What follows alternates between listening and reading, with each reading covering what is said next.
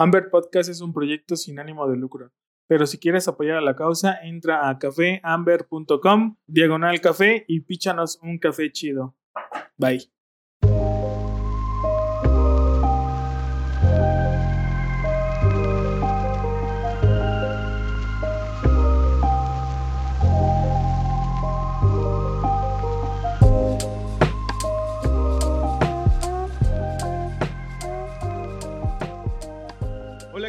Bienvenidos a un nuevo episodio de Amber Podcast. Muchísimas gracias a todos los que nos siguen escuchando y el día de hoy tenemos a una invitada que recién nos estamos conociendo. Ya nos había ahí este, recomendado platicar con ella el buen Matías, a quien mandamos un saludo. Y bueno, el día de hoy tenemos a Pau de Mono Azul.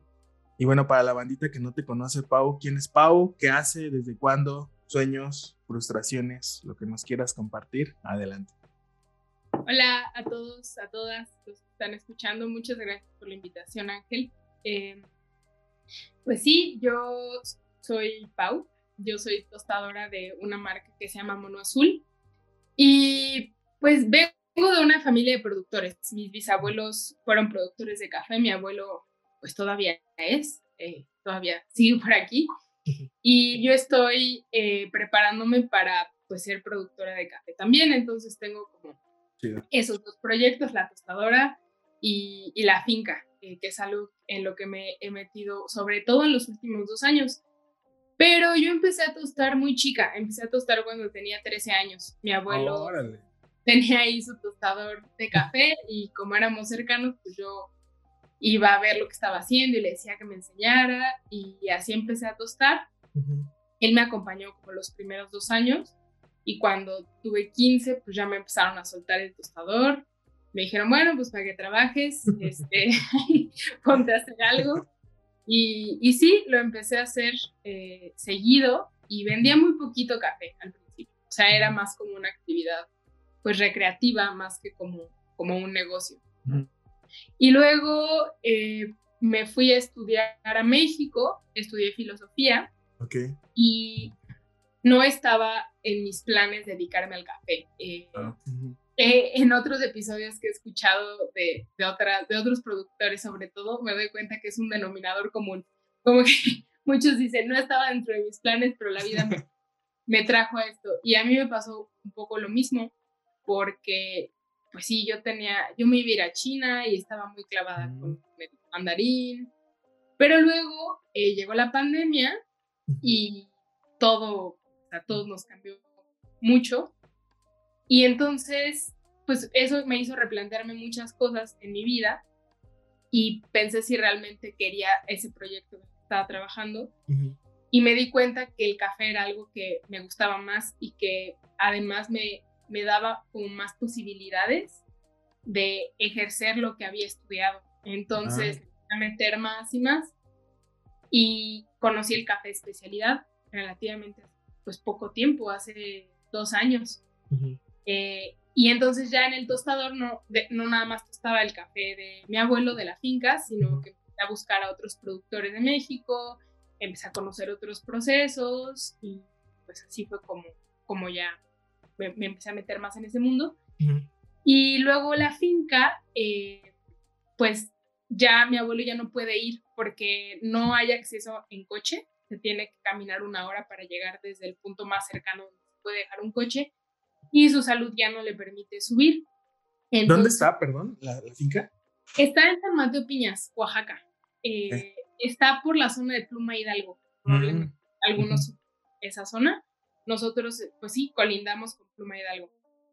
Y, pero pues es un pueblo muy chiquito que está muy metido en las montañas y el rancho está muy metido más en la montaña. Entonces, pues sí, es, es complicadísimo llegar y mi abuelo ya, ya, no, pues ya no puede llegar. Entonces nos dijo, bueno, ¿qué, pues, ¿qué hacemos? Porque ninguno de mis tíos ni mi mamá se dedican al café. O sea, en realidad mi familia se saltó como una generación. Mis bisabuelos fueron caficultores, mi abuelo también, pero ya mis tíos y mi mamá no, y pues a nadie le interesó. Entonces, pues pensamos en opciones, pensamos, bueno, igual vendemos la finca o, o, qué hacemos. Y yo dije, bueno, déjenme ver cómo, cómo está la onda. porque a mí es algo que me está gustando mucho y pues en esas estoy. Perfecto. Oye, y bueno, perdón que me, que me, que me haga un poquito para atrás. ¿Te ibas a China? ¿Cuáles eran, ¿cuáles, ¿Cuáles eran tus planes de irse a China si no es indiscreción? Este, pues estaba estudiando, cuando entré a la carrera me clavé mucho con filosofía griega, pero luego quise equilibrar y dije, ah. estudiar filosofía también de otros lados? Y empecé a estudiar filosofía china. Y de ahí conocí a una maestra muy querida que me invitó a tomar clases de mandarín. Y pues dije, voy a traducir. O sea, mi, idea, mi, original plan de vida era dedicarme a la traducción de, de clásicos chinos y ah. pues la ilustración también de los clásicos. Eh, y tenía mi beca para irme a estudiar el idioma. Sí, era. Pero pues aquí estamos. Oye, ¿y en qué momento se fusiona la filosofía con el café? Porque dijiste que puedes aplicar, ¿no? Puedes aplicarlo ahí a un poquito lo que estudiaste. Mm, pues yo creo que en realidad la filosofía está presente en, todo lo que hacemos, pero eh, en particular, bueno, yo estudié sobre todo filosofía antigua. Tanto griega como china, y un denominador común era el, interés que tenían los y las filósofas, sobre todo por la comunidad, o sea, por la comunidad y por la política. O sea, hacían mucho filosofía política, no era tanto la filosofía analítica que luego vino después en la Edad Media y de ahí para adelante. Entonces, hablaban mucho de la responsabilidad que tenemos como ciudadanos, de la necesidad que hay de, pensar la manera en la que hacemos las cosas como, pues, como comunidades, como países, polis. Entonces, de repente como que la vida de intelectual, vida privada, de, ah, pues me voy a volver investigador y voy a estar en mi rollo, pues no ofrece tantas posibilidades de conectar con más personas, de hacer una comunidad. En cambio, creo que el café sí, sí tiene más esa, esa posibilidad porque estás trabajando con otros productores, o sea, es, una actividad económica importante que mueve, eh, pues mueve recursos y, y se necesitan tomar decisiones que impactan a más personas. Entonces, creo que ahí la filosofía puede aportar muchísimo. Ok.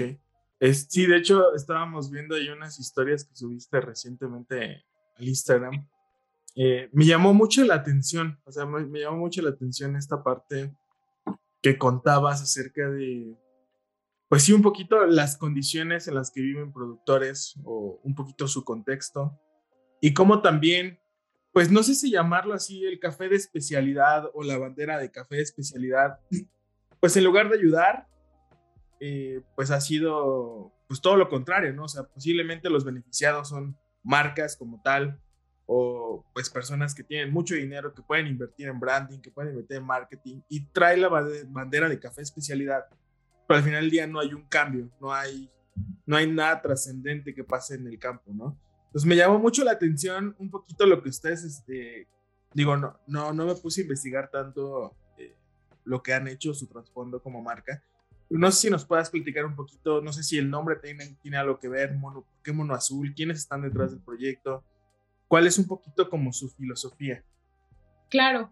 Eh, bueno, el nombre viene porque las, las montañas en las que está el rancho les decimos las montañas azules.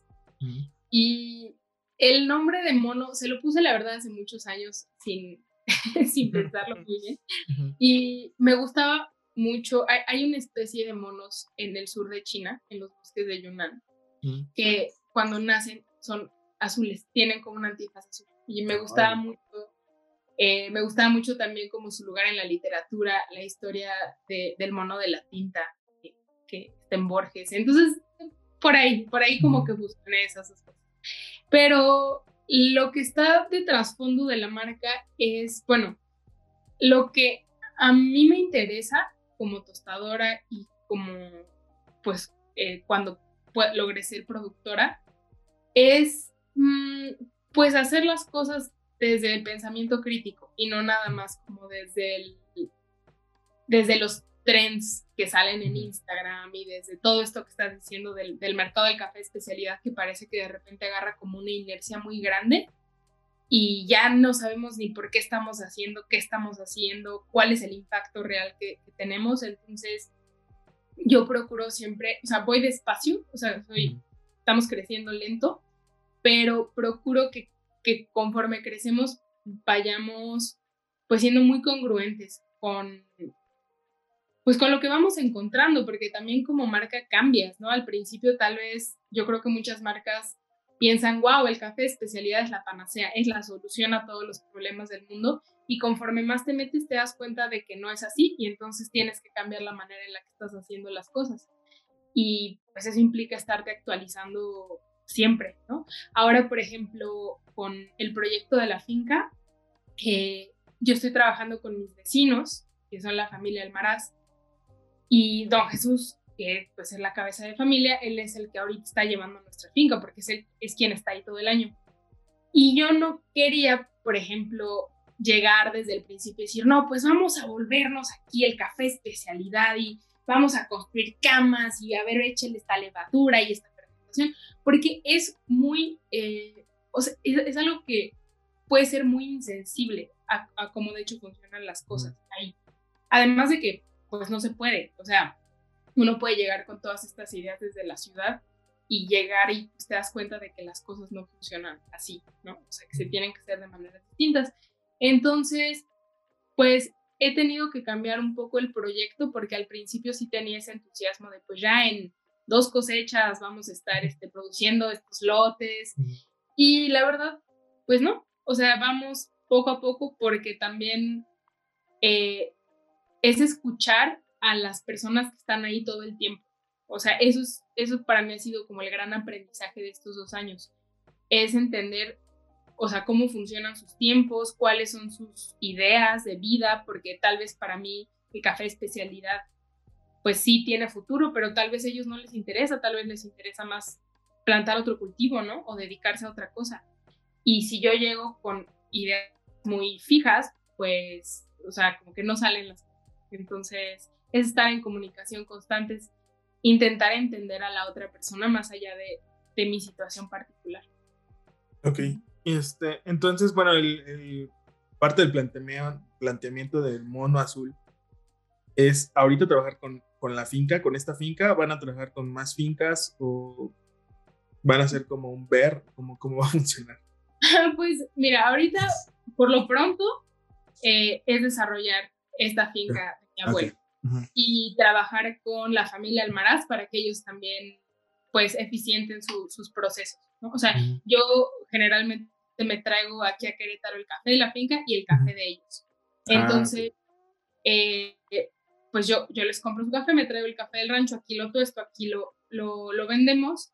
Y la idea, pues, es ir eh, como construyendo un proyecto de caficultura sustentable. Tal vez instalando cultivos, tal vez, pues sí, diversificando el ingreso, modificando los procesos en el café, haciéndolos más eficientes, quizás sí produciendo algunos lotes que nos puedan dejar un poco más de dinero. Mm. Em, pero la idea a mediano plazo sería poder trabajar con otras familias de la región. Ah, hacer quizá como una cooperativa, estoy viendo la, la viabilidad de, ese proyecto, pero son proyectos largos, ¿no? O sea, primero yo tengo que aprender muchísimo para poder hacer. Qué chido. Oye, pues está muy interesante esta parte de que de tostadora vas a ser productora. está, está muy cool. Digo, la verdad es que yo creo que no, es algo que nos falta y yo lo voy a hablar desde, pues ahora sí que desde nuestra propia experiencia poca que tenemos quizá en el mundo del café. Eh, pues nos falta mucha empatía, creo yo, eh, en cuanto a, pues el productor, ¿no? O sea, el productor, pues muchas veces lo vemos como nuestro proveedor de materia prima y se acabó. Eh, y exigimos, ¿no? Muchas veces de, oye, necesito calidad, necesito que me entregues limpio el café. Pero como tú dices, o sea, muchas veces no sabemos cuáles son sus planes, que, cuáles son sus necesidades básicas posiblemente, qué están pensando. Eh, no sé, siento que, y sí, o sea, ahorita que lo estabas comentando, empecé a reflexionar, ¿no? Nosotros estamos trabajando ya con desde hace un par de años con un productor en Izhuatlán del Café. Y tenemos muy buena relación, nos llevamos muy bien, pero sí quizá nos falta un poquito más el involucrarse, ¿no? El decir, oye, qué has pensado, tú, tú qué has visto, no sé. Siento que hace falta eso. Sí, sí hace mucha falta y creo que, bueno, mi experiencia en estos años que ya he ido a participar en cosecha, porque antes iba a ver a mi abuelo y estaba un ratito y medio pisaba, pero no sabía las implicaciones que tenía. Y ahora que, que me he involucrado y he tenido que, pues que participar del riesgo, eh, la verdad es que es una locura y creo que la gente no sabe todo lo que implica la agricultura, no lo sabemos. O sea, no nada más el café, los productos que llegan a nuestra mesa, o sea, todo lo que nos comemos, lo, con lo que nos vestimos, toda la cadena de producción que, que, existe detrás de un producto es algo inimaginable. Y cada eh, pequeña modificación implica un gran esfuerzo. O sea, por ejemplo, este año yo quiero eh, secar el café un poco más lento. Mm. Y para eso tenemos que construir algunas camas de secado y poner malla sombra. De verdad, aunque vaya a ser un lote de 50 kilos, llevarme la malla sombra al rancho para empezar, cargarla hasta allá. Pero bueno, que la termina cargando Bronco, nuestro burro, ¿verdad? este, pero cargarla hasta allá. Luego ponte a construir las camas. Luego encuentra, o sea, por ejemplo, yo no le puedo pedir a don Jesús, oiga, este, vamos a secar este café en 30 días. Y este, sí, ahí, chéquenlo. Pues hmm. no es el tiempo de la gente, o sea, no, no puedes pasar todo tu día checando un lote de café porque hay muchas cosas que hacer en una finca. Eh, entonces, cuando de repente sí hay, como esta, pues este gran abismo entre los consumidores de café de especialidad e incluso tostadores y baristas y los productores, porque no, o sea, de repente los consumidores es como, es que quiero una fermentación así, pero como nueva, o sea, que dame algo nuevo y exótico, ¿no? Y es como, oye, todo lo que está detrás de producir un café así, o sea, y además el riesgo que tomas de producirlo, porque qué tal si te sale mal, eh, no, como consumidor es muy fácil decir, hey, esto, ¿no? Lo quiero, ya. Pero como productor tiene muchas implicaciones y de repente no somos tan sensibles a eso que yo creo que es el riesgo del café especialidad, o sea, que se vuelva eh, ciego frente a las, a las condiciones concretas que tienen los productores. Y, yo creo que hay mucho de, neocolonialismo en eso, porque lo que yo pensaba es, ok, la SCA, ¿no? Es un organismo que está, o sea, que se formó cuando se fusionó un, una institución de Europa y una institución de Estados Unidos. O sea, dos eh, zonas que no tienen café, o sea, que no son productoras. Más bien ellos tienen la tecnología y entonces con ese eh, estándar que ellos tienen, estamos juzgando a los países productores. O sea, como que, ¿por qué? ¿Por qué estamos haciendo eso? ¿Y por qué los mexicanos estamos adoptando pues esa tendencia como nuestra sin ser eh, considerados con nuestros propios, pues con nuestra gente, ¿no? O sea, con otros mexicanos que están, que están en esto. Eh, entonces sí, creo que puede llegar a ser una industria, la del café, especialidad bastante aspiracional y, no tan, pues, amable con el productor. Oye, ¿y, qué, consideras tú que sería como, no sé, un plan? ¿O cuál sería como nuestra responsabilidad como... Igual, al final del día nosotros con una marca de café, pues estamos al frente del consumidor, que yo creo que es pues una tarea muy importante la que tenemos de hacer conciencia. Eh, pero ¿cuál crees que sea la mejor forma, no? Porque muchas veces, pues sí platicamos como, ah, platicábamos con, con un productor en un episodio con este Samuel Ronzón, y él hablaba un poquito acerca de cómo se romantiza todo este tema del, del campo, ¿no? De decir, no, pues el campo y esto, y nosotros ayudamos. Pero, ¿cómo, ¿cómo consideras tú que podría ser una buena forma en la cual podamos tener como todo el contexto, ¿no? O sea, digo, posiblemente tú ya has estado un poquito más cerca eh, que muchos, muchos de nosotros, pero ¿cómo, ¿cómo crees que pudiera funcionar un poquito esta transmisión, no sé si llamarlo del conocimiento, o cómo podríamos ir mejorando un poquito cada eslabón de la cadena? Mm, bueno, creo que algo que pues habríamos de hacer primero es cuestionarnos cuál es nuestro criterio como integrantes de la industria del café especialidad. O sea, qué es lo que yo estoy esperando de un café, que estoy premiando de un café y lo que le estoy diciendo a la gente que tiene que buscar en un café, ¿no? Porque de repente he escuchado muchas personas decir, no, es que el verdadero café no sabe a café. Oye, ¿y cómo por qué? O sea, ¿quién eres tú para, para decir a qué sabe el café? O sea, ¿cuál es el buen café? Porque ahora es, bueno, un buen café es un café que es más de 85 puntos, ¿no? Que tiene estas notas, que... Pero ¿por qué no nuestro criterio, si fuera diferente, eh, podríamos decir, oye, un buen café es un café que eh, está, pues que viene de un, de un cafetal sustentable con el medio ambiente o que viene de una, o sea, con una, con una relación con el productor más justa en la que se le regresa un porcentaje, o sea, no sé, otro criterio, pero nuestro criterio es como muy no, es que la calidad, es que tiene que ser exótico, es que mira las notas a frambuesa, maracuyá, mandarina que tiene. Y entonces estamos muy distraídos con esa pantalla y se nos olvida la otra parte. Entonces, creo que nuestra responsabilidad como tostadores, como baristas, como barras de café, primero es cuestionarnos, oye, ¿qué es lo que realmente estoy o sea, ¿en qué estoy participando? ¿Qué, es lo que estoy? Es un acto político esto que estoy haciendo y si estará bien lo que estoy haciendo. Porque, por ejemplo, ahora nosotros decidimos sacar una línea de tueste oscuro y la verdad es que la pensamos muy bien porque yo decía, bueno, es que esto se va a ver mal frente al mercado porque como el café quemado. Y luego dije, bueno, ¿qué tiene de malo? O sea, si esto es un café que, que viene, o sea, con una relación cercana con un productor que que nos estamos encargando de pagar un cierto precio y no nada más de pagarlo, sino de estar ahí todo el año acompañándolo. Y hay gente a la que le gusta el café con tueste oscuro. ¿Qué tiene de malo? Yo creo que no tiene nada de malo. Entonces, eh, yo creería que habría que cambiar primero tantito el discurso al frente, o sea, con los consumidores. Porque luego también llega cada consumidor así, no, es que ya fui a tal lugar y me dijeron que pues esto no es café, ¿no? Y entonces yo soy súper acá porque me gusta el buen café y se empieza a hacer una nueva élite, así como la gente que prueba vino. Y no queremos una nueva élite, o sea, eso de verdad no le va a dejar nada a la cultura.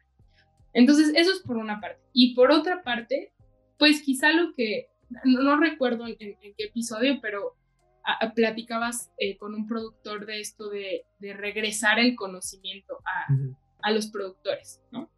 Eh, de, llevarlo de vuelta o incluso equipo. Eh, oye, traje un, hice una colecta y compré un medidor de humedad, ¿no? Son carísimos. Bueno, cuestan 10 mil pesos los Agratronics, pero de verdad eso es una fortuna para muchísimos productores. Entonces, pues de repente queremos un café perfecto, pero bueno, hazte bolas, a ver cómo le haces. O sea, ¿qué pasaría si repartimos medidores de humedad? Eh,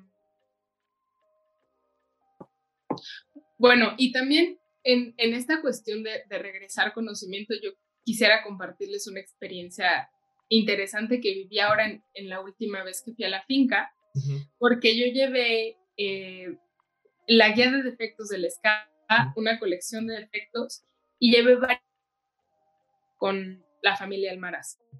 Entonces yo iba bien emocionada con mis cafés y les dije, venga, los invito, los probamos.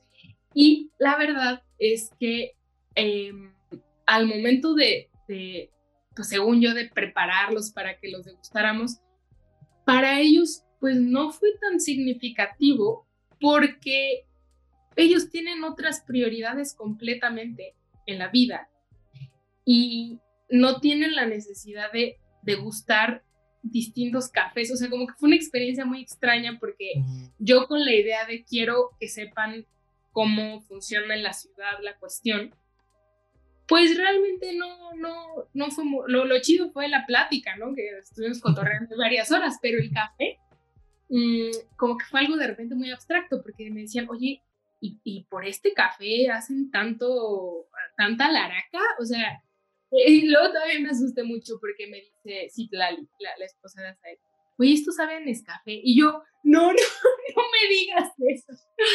Y entonces casi me da el patatús y me dice, no, es que aquí hay una vaina que se llama café. Entonces se refería a la vaina, pero bueno, casi me desmayo. La cuestión es que fue interesante porque también la transmisión de conocimiento eh, creo que se, lo, lo podemos malentender fácilmente como yo llego a decirles cómo, cómo es la, la onda. aquí está, esta es la verdad, así funcionan las cosas. Y no, o sea, no, no, no, no es de esa manera como se, como se logra la comunicación. La, la forma en la que yo, pues lo, como que encontré que era más, pues estaba la comunicación más abierta, fue decir, bueno, por este café la gente está dispuesta a pagar tanto dinero, entonces hay un beneficio económico. Y entonces es como, ah, ok, ya tiene sentido, porque así que porque las notas a mandarina, pues eso es algo que a veces puede ser medio inexistente, medio, abstracto. Eh, entonces, pues sí, no, no nada más es llegar y capacitar a la gente, porque capacitar como por qué y para qué. O sea, son procesos largos donde tiene que haber mucha comunicación de los dos lados, ¿no? También de aprender, bueno, y ellos cómo es que están haciendo las cosas y se va haciendo ahí como se teje una red, pero es mutuo, no nada más, es, no es unidireccional. Sí, está muy chido porque, sí, te digo, ese, en esa conversación que tuvimos, me parece que fue con Beto Virués, eh, este, que hablábamos un poquito de, esto, ¿no? de la transferencia de conocimiento. Y sí, cierto, o sea, muchas veces, eh, no, digo, no me acuerdo si fue también en esa misma plática, pero decían, eh, pues luego hay capacitaciones, talleres, cursos, que dice que hay más baristas, o sea, hay, hay muchos baristas, muchos tostadores, y posiblemente, por ejemplo, son, no sé, mejores prácticas en el campo, y hay dos o tres productores, ¿no? O sea, ¿En dónde están los baristas o dónde están los tostadores o las personas que tenemos contacto con el campo? Llevando a los, quizá a decir, oye, está esto, estaría padre que pudiéramos ir a ver o ir a escuchar eh, o el acercar cosas, ¿no? Lo que tú decías, ¿no? O sea, hacer una vaquita y llevar algo que haga falta en la, en la finca o en, en el espacio donde se tenga el café, ¿no? Muchas cosas son cosas sencillas, pero ir poco a poco tratando de que podamos ir reduciendo posiblemente este, no sé si llamarle abismo que hay muchas veces entre, pues, pues el productor y pues yo creo que nosotros que seríamos el siguiente, el siguiente eslabón que seríamos el, los tostadores, ¿no? Este, y bueno, ya la parte después del, del consumidor, ¿no? O sea, ¿cómo llevamos esta parte al, al consumidor. ¿Ustedes están en Querétaro? Me platicabas, ¿tienen barra o solamente están? ¿Cómo, cómo funciona ya un poquito este tema?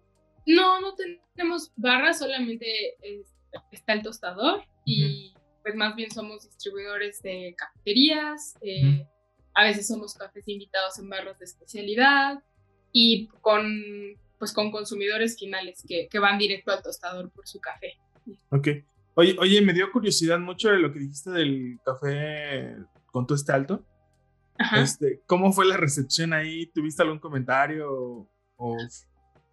Pues fíjate que me sorprendió que tuvo muy buena recepción en la comunidad de café de especialidad. O sea, fuera de la comunidad, sí, ya por fin mucha gente me dijo, gracias a Dios, era el café que quería, ¿no? este, pero yo sí pensé que iba a haber críticas de, la comunidad y no, al contrario, o sea, parece que era, o sea, sentí que, que todos estábamos de acuerdo, decir, vaya, sí, y no, no, no está, está bien estar abiertos a esas cosas y no como afincarse en un criterio de esto es el buen café, eso es el mal café, nosotros somos los exquisitos y ellos son gente vulgar, ¿no? O sea, como que... Entonces sí, eh, la verdad es que es muy buena onda por acá chido. Oye, ¿y qué está pasando por allá en Querétaro? Cuéntanos, porque platicaba con Matías que hace un par de años. Eh, digo, nosotros no tenemos tanto en el, mundo del café, pero eh, pues no se escuchaba mucho en Querétaro como se está escuchando ahora que ya hay nuevas barras, nuevas bueno, marcas de tostado. Estuvo lo de la competencia de Aeropress, que no sé si ya pasó o no, pero... Es el domingo. Ah, es el domingo, entonces empiezan a haber como muchos eventitos, digo, sé que, pues digo, ahí con los de Quantum, con los de La Papacho, con, o sea, ya hay varios, o sea, ya hay mucha bandita. ¿Qué, qué está pasando en Querétaro? No sé si nos puedes ahí comentar un poco. Pues la comunidad está creciendo, eh, o, o, el gremio está creciendo bastante, cada vez hay más tostadoras, bueno, tostadores, eh, tostadoras todavía no hay tantas, ojalá haya más, este, y, y, también hay más gente que conoce el café y que ya se acerca a, ya con referencia de, oye, es que fui a Altanota y me dijeron que también contigo, o fui a tal y entonces ya está, está creciendo eso y creo que es, es muy bueno. Eh, además, el, gran parte de, de, las personas aquí en Querétaro que nos dedicamos a esto, pues hay una buena relación, hay una comunidad bonita en, de apoyo, como de apoyo mutuo y de pues sí te digo que a mí me han mandado clientes, yo he mandado clientes y eso está muy chido.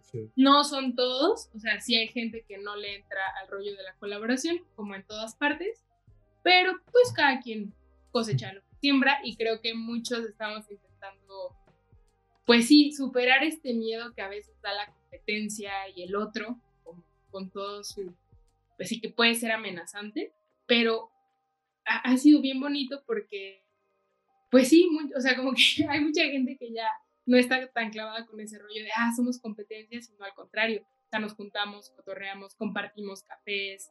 Eh, hay barras que, que me gusta mucho que no se casan como con un tostador, sino que van, o sea, vas y siempre encuentras, ahora hay café de Café Majuk, ahora de alta nota, de tercera vía, de Quantum, ¿no? Entonces, eso se me hace, se me hace chido y creo que como comunidad nos puede fortalecer un montón justo, justamente también para luego poder hacer proyectos con productores, ¿no? O sea, como que hay más fuerza si hay una comunidad unida en algún lugar que si es un tostador nada más solito que quiere hacer algo. Entonces, pues ahí hemos estado platicando algunos proyectos que tenemos y ya les contaremos lo que va. Chido. Sí, de hecho platicamos también un poquito esto con, con Matías acerca de la colaboración y que, al final del día creo que nos beneficia a todos porque creo que él puso el ejemplo de si vamos a pedir café como tostadores a cierto productor, ¿por qué no hacemos un solo pedido? Quizás ahorran gastos de envío, se le compra más al productor y posiblemente igual y no se tiene el mismo café en cada barra, pero o sea, yo, voy a pedir de tal variedad, yo voy a pedir de tal proceso y eso está muy chido, digo, al final del día eh, es algo que nosotros también queremos empezar a hacer acá en, en Cuernavaca, digo, aun cuando estamos muy cerca de la Ciudad de México, que es como pues un poquito, eh, pues lo que más llama la atención o donde hay más café o donde se suena más el café, este, pues no hay tanto movimiento aquí en, en Cuernavaca, pero queremos empezar a hacer un poquito de ruido con respecto a esto de colaborar entre emprendedores, entre, pues digo, hay muchos proyectitos que no directamente están relacionados con el café, pero pues que de alguna manera están dentro, ¿no? Entonces, eh, digo, está muy chido esto de la colaboración y este, pues también es un poquito la idea del, de, este, de este podcast que podamos conocernos, eh, ver la manera en la cual podamos colaborar, aun cuando estamos un poquito lejos, pero... Eh, está, está muy, es una gran iniciativa. Yo he escuchado varios de sus episodios, he conocido gente que no conocía y pues muchas felicidades y gracias porque sí está, es algo que es necesario, que, que, vayamos conociéndonos y acercándonos. Algo que también, pues a mí me gustaría hacer a mediano plazo, sería, muchas veces los tostadores se quieren acercar a los productores, pero no es tan fácil. O sea, no es como que llegas a un lugar y, hola, este, vamos a entablar una relación, ¿no?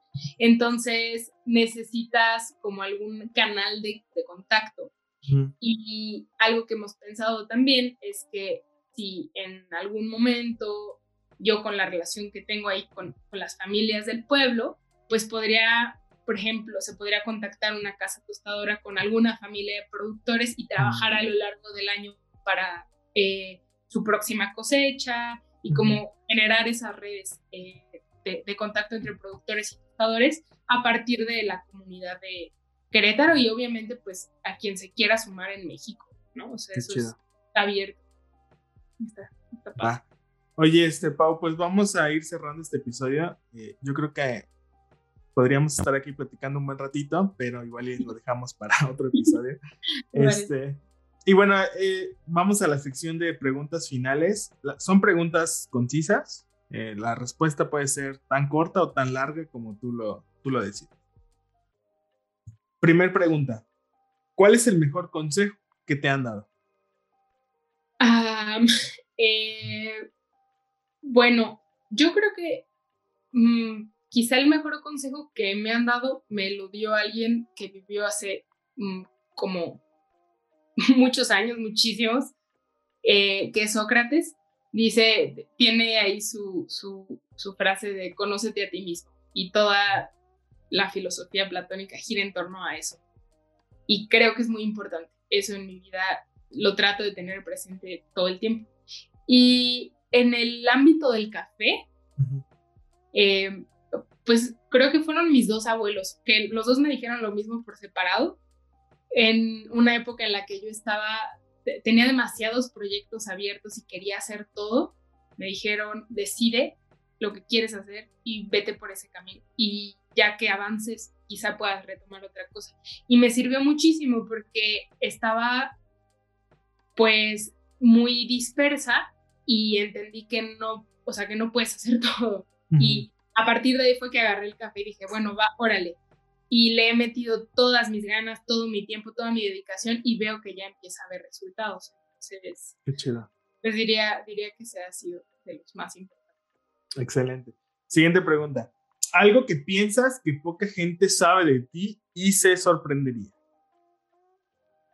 Ah, pues, mm, bueno, un dato curioso es que eh, iba, bueno, quiero todavía hacer mi tesis sobre un, un oráculo eh, de, eh, pues de, de, China, un oráculo antiguo, que fue, que es el I Ching, tal vez algunos lo conocen como el I Ching, eh, me gusta mucho ese libro.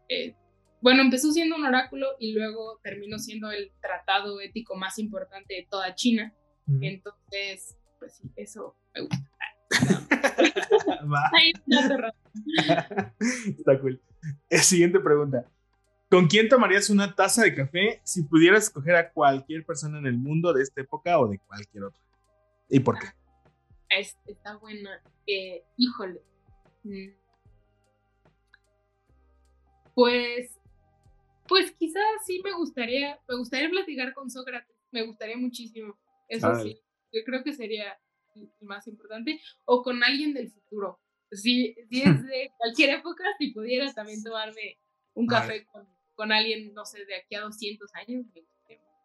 Cool, va, va que va. Siguiente pregunta. ¿Libro, película, serie o documental que haya cambiado tu forma de pensar? Ah, pues digo, vas a decir que parezco libro de pero creo, que, ya que sí fueron los diálogos platónicos, y sobre todo República. Eh, fue, fue, algo que modificó mucho mi manera de entender el mundo y de vivir. Y me tardé muchos años en terminarlos, pero valieron mucho la pena. Cool, va. Siguiente pregunta. Recomendaciones, bueno, son recomendaciones de colegas o proyectos que tú sigues actualmente y que te inspiran hacer lo que haces? Ah, hay, bueno, se me ocurre, la primera persona es Lucía Solís. Mm. Eh, ella eh, tiene un podcast, está en mm. inglés, eh, que se llama Making Coffee. Y pues ella dice que es, diseña fermentaciones, pero ahora hemos estado en contacto porque me ha estado asesorando para algunas cosas de la cosecha y tiene una comunidad en línea en Discord donde he podido conectar con otros productores de otras partes del mundo, o sea, productores en India, productores en Tanzania, son ahora mis cuates y que estamos así en contacto y me mandan fotos de mira lo que tengo y mira. Entonces, eso para mí ha sido valiosísimo y, y pues le agradezco mucho a Lucía por hacerlo, porque realmente, o sea, según yo, no tiene precedentes. O sea, es algo nuevo y además su podcast es libre, o sea, puedes entrar a Spotify y escucharlo y están muy bien hechos. Sus episodios es, un buen trabajo de difusión, em, que como dices, está en inglés, o sea, hay poco material en español que, que esté a la mano, pero ese es un proyecto que me gusta muchísimo. Eh, sí, soy fan de Lucía. Eh, y, y, también hay otro proyecto que se llama Bean Voyage, sí, no, no sé cómo se pronuncia, que es un proyecto muy bonito en Costa Rica. Es una ONG que trabaja con mujeres productoras de café. Y ellos se dedican a, capacitarlas, o sea, van a la finca, están con ellas todo el año, les dan cursos de sustentabilidad, de miles de cosas. Eh, luego les compran su café y ya lo exportan o lo tuestan, o sea, ellos se encargan de todo, o sea, de todo el proceso. Em, y recientemente tienen un proyecto súper chido que em, les dieron cámaras a ellas para que ellas narraran su propia historia. O sea, muchas veces como que siempre pensamos que nosotros somos los que tenemos que contar la historia de los demás, de los productores. Y ellos como que le dieron un giro a eso y dijeron, no, ellas son las que van a contar su historia como ellas quieran. Entonces van a empezar a sacar episodios de eso, eh, de estas mujeres productoras en Costa Rica. Y una gran noticia es que acaban de expandirse y llegar a México y van a empezar a trabajar en Veracruz. Órale pues yo espero en algunos años poder trabajar con ellos. Ahorita nuestro volumen de producción es muy poco, eh, pero bueno, quizá en algunos años ya podamos sumar. ¿Cómo se llama? Se llama Bean Voyage. Ah, luego me pasas el dato, ¿no? Sí, te paso el dato. Va. Bien. va, va, que va. Listo, bueno, pues, y por bueno, una última pregunta que se ha vuelto quizá una pregunta un poquito más filosófica, porque es, para ti, ¿qué significa el café? O sea, sin, ningún tipo de etiqueta, ¿no? Café especialidad. Para ti, ¿qué ha significado el café en este tiempo que llevas dentro de? Pues el café somos personas. Yo lo pensaría así. Es, eso es algo que últimamente creo que ha manifestado bien los aprendizajes de los últimos años como, como marca, como persona es que todo, todo en el café, lo que está detrás, somos personas, desde el origen, desde el proceso, desde el que tú estás, desde el que distribuye, desde el barista que está en la barra platicando contigo, penas, te escucha, o sea, todo, todos son personas. Entonces, para mí eso es importante no perder de vista que el café somos personas y tiene que ser una industria para las personas. Y también pensaría que es una vía de transformación es una vía de transformación que puede ser muy potente si la eh, encauzamos hacia allá. Si, si no como, como un nuevo producto, pues te digo, aspiracional, de élite, exquisito, sino algo que puede realmente cambiar la vida de muchas personas que están dentro de la industria. Va. Oye, este, y bueno, por último, eh, digo, el podcast lo escuchan algunos productores que tienen acceso. Algo, algo que, les gustaría, que te gustaría compartir con la gente que nos escucha. Digo, bueno, aparte de productores, pues hay muchos tostadores, baristas y también mucho apasionado, ¿no? Que, o consumista de o, o quien consume el café. Algo que quisieras tú decirles, así como de manera general. Eh, pues primero que si, que si quieren compartir algo y quieren, o sea, yo ahorita estoy aprendiendo mucho de, mucha gente, entonces me da mucho gusto cuando me busca alguien y me quiere compartir cosas, ah, ya sean productores o tostadores o consumidores, entonces estamos abiertos a, pues a platicar, a mí me gusta mucho eh, esa invitación. Em, y lo segundo es que no dejemos de ser críticos. O sea, que, no, que no nos vayamos con la finta. O sea, la vida no es como Instagram.